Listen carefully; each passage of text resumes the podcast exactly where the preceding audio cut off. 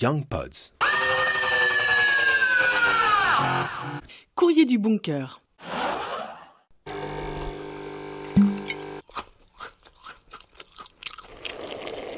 T'en as un peu marre d'entendre ces sons encore plus familiers que d'habitude? Parfois, t'as de la peine à trouver joyeux d'être semi ou carrément confiné. Tu ne peux plus voir ton chez-toi en peinture. Eh bien, on t'invite à souffler un brin, allez respire, et choisis un objet de ton quotidien qui, depuis cette crise sanitaire, t'aide, t'émeut, te fait rire, te rappelle une histoire, ou simplement t'est nécessaire. Et puis tu lui écris une lettre. Niveau durée, 2500 signes, espace compris, c'est top. Voici les mots d'Eddie, nostalgiques ou plutôt révélateurs. Je t'ai caché si bien que j'avais même oublié ton existence. Tu as tranquillement attendu, sans faire de bruit, dans le deuxième tiroir de ma commode de la chambre à coucher, sous la pile de mes habits de sport. Aucun risque de te retrouver euh, trop facilement.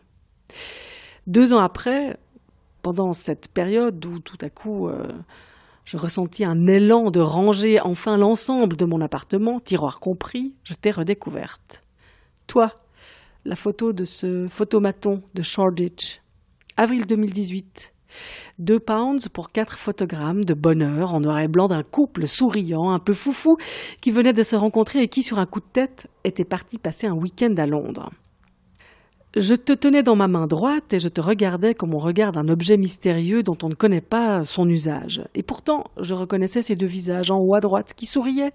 À gauche, ils tirent la langue, en bas, ils s'embrassent, et à côté, ils rigolent, la bouche grande ouverte. Une photo qu'on garde normalement avec plaisir dans un album ou une boîte euh, à souvenirs. Mais toi non, tu ne méritais pas ce traitement, car tu as été le premier témoin de cette relation et tu méritais un traitement différent. Quand tout est arrivé, tes sœurs digitales, je les ai sauvées immédiatement sur une clé USB et je les ai effacées de mon ordinateur. Tu ne rentrais pas dans une clé informatique, je n'ai pas eu le courage de me débarrasser de toi, on dit loin des yeux, loin du cœur, j'ai donc préféré te cacher pour t'oublier. Mais la vie parfois fait bien des choses. En te serrant dans ma main, j'ai empêché les émotions de m'envahir. Sans trop y réfléchir, j'ai pris un briquet jaune et je me suis dirigé vers l'évier en inox de la cuisine. Le rangement pouvait attendre, là j'avais une mission à accomplir.